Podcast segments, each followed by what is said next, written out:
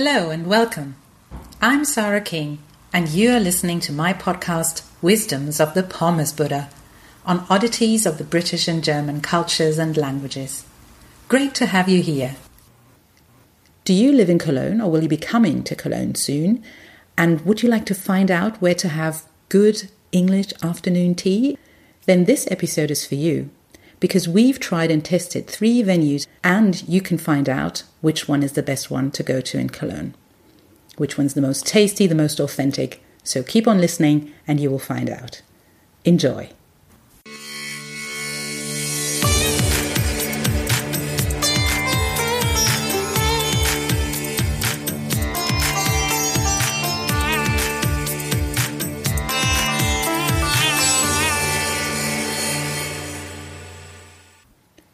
For many, afternoon tea is the quintessence of Englishness.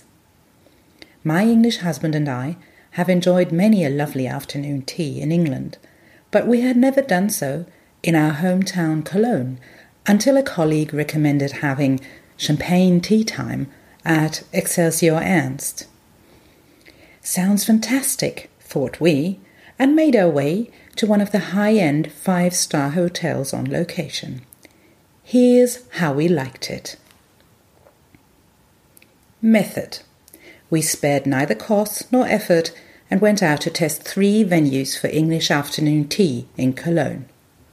For each experience, we awarded stars out of five in five categories, which are ambience, flavors, service, authenticity, and value for money.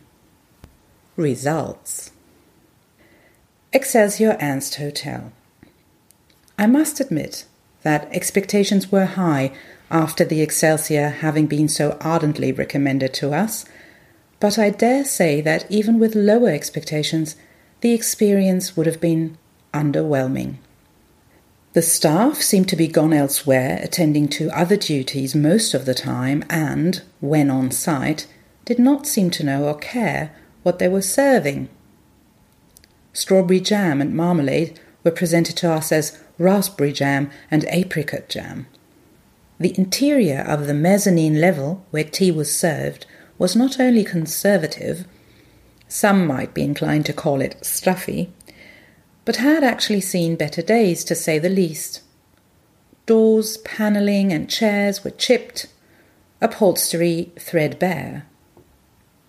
Of course, all of the above could have been generously overlooked if the culinary element had been convincing. Unfortunately, microscopic sized dry scones, uninspiredly bland sandwiches, and a lovelessly arranged assortment of industrially made wrapped sweets did not quite live up to the 34 euros per person, or 44 including champagne. On the plus side, the champagne was good and the selection of black tea varied. Points out of 5 Ambience 2, Flavors 1, Service 1, Authenticity 2, Value for Money 0. Total 6 out of 25 points for Excelsior Ernst. The Savoy Hotel. The Savoy certainly has style. It is lavishly elegant and scintillatingly extravagant and, in the cooler seasons, a warm and inviting fire awaits tea time guests in the Kamin Lounge. The staff was friendly and came to check on a regular basis if we needed anything. The selection of tea time snacks was varied. The sandwiches were tasty. However, my English husband complained that they were not cut right. True English sandwiches must be cut either into triangles or into soldiers, but not, as it had been done here, simply into rectangles. In my view, that's splitting hairs, but what do I know? I have no English blood in me, after all.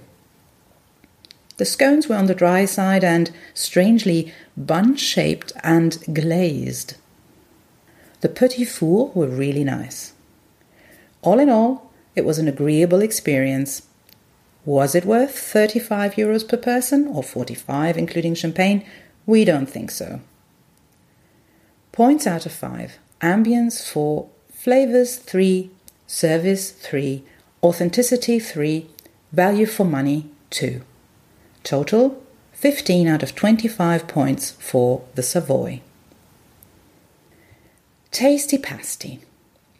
Oh my, what a treat! This was by far the best afternoon tea of all and the most authentic tastes.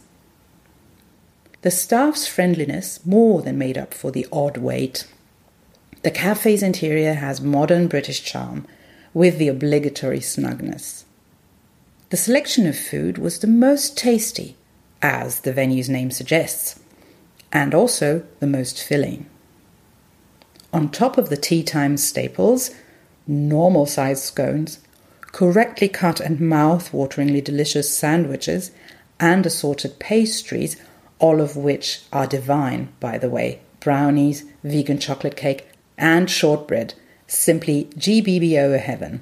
So, on top of all of this, two persons get a Cornish pasty to share. The tea menu is refreshingly non traditional. For those who are not into traditional black tea, I recommend the strawberry lemonade tea. If you can do without the five star hotel ambience, this is by far the best afternoon tea you can get in Cologne, and at half the price of most other venues, which is 17.50 per person. We thoroughly enjoyed it. Points out of 5.